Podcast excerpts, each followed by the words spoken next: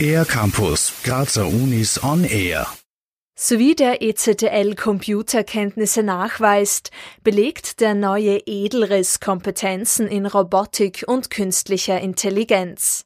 Das neue Ausbildungsprogramm hat die TU Graz gemeinsam mit Partnern aus Österreich und Ungarn entwickelt. Derzeit werden die Trainer und Trainerinnen ausgebildet, sagt Martin Kandelhofer vom Institut für Softwaretechnologie der TU Graz. Das Ziel ist eben wirklich, dass wir sagen, wir müssen zuerst einmal die Multiplikatoren ansprechen, also sprich die Lehrerinnen und Lehrer, die dieses Wissen dann weitergeben können an die Schüler, um dann wirklich die nächste Generation sozusagen fit zu machen für dann die zukünftigen Entwicklungen, weil Robotik und KI ist ja mittlerweile Teil unseres Lebens.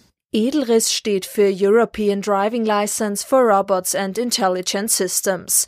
Wie der europäische Computerführerschein ECTL besteht auch der EDLRIS aus Modulen. Für Robotik und KI gibt es jeweils ein Modul für Einsteiger und eines für Fortgeschrittene. Alle vier Module werden mit einem Zertifikat abgeschlossen. Da ist unser Ziel oder unsere Überlegung dahinter, dass wir dann wirklich für die Leute, die dieses Zertifikat erwerben, einen Benefit generieren. Das heißt, der Arbeitgeber sieht, aha, dieser oder diese hat diesen Kurs absolviert und verfügt über grundlegende Kenntnisse, über dieses Mindset sozusagen und stellt auch für die Firma dann vielleicht einen Benefit dar. Damit das Zertifikat den Anforderungen der Arbeitswelt entspricht, kommt Feedback direkt von der Zielgruppe, von großen bis kleinen Unternehmen sowie Bildungseinrichtungen. In den Schulen wird die Ausbildung voraussichtlich im kommenden Wintersemester starten.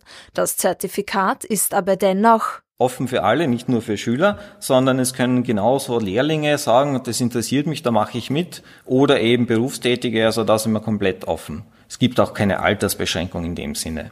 Das von der EU geförderte dreijährige Projekt läuft noch bis nächstes Jahr. Nach Ende des Projekts werden wir als TU Graz weiterhin Kurse jährlich anbieten und die Computergesellschaften, also die OCG plus die von Neumann in Ungarn, wird dann weiterhin Zertifizierungen durchführen.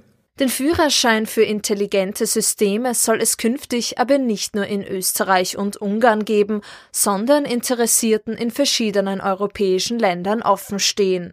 Für den ER-Campus der Grazer Universitäten Anja Liedl.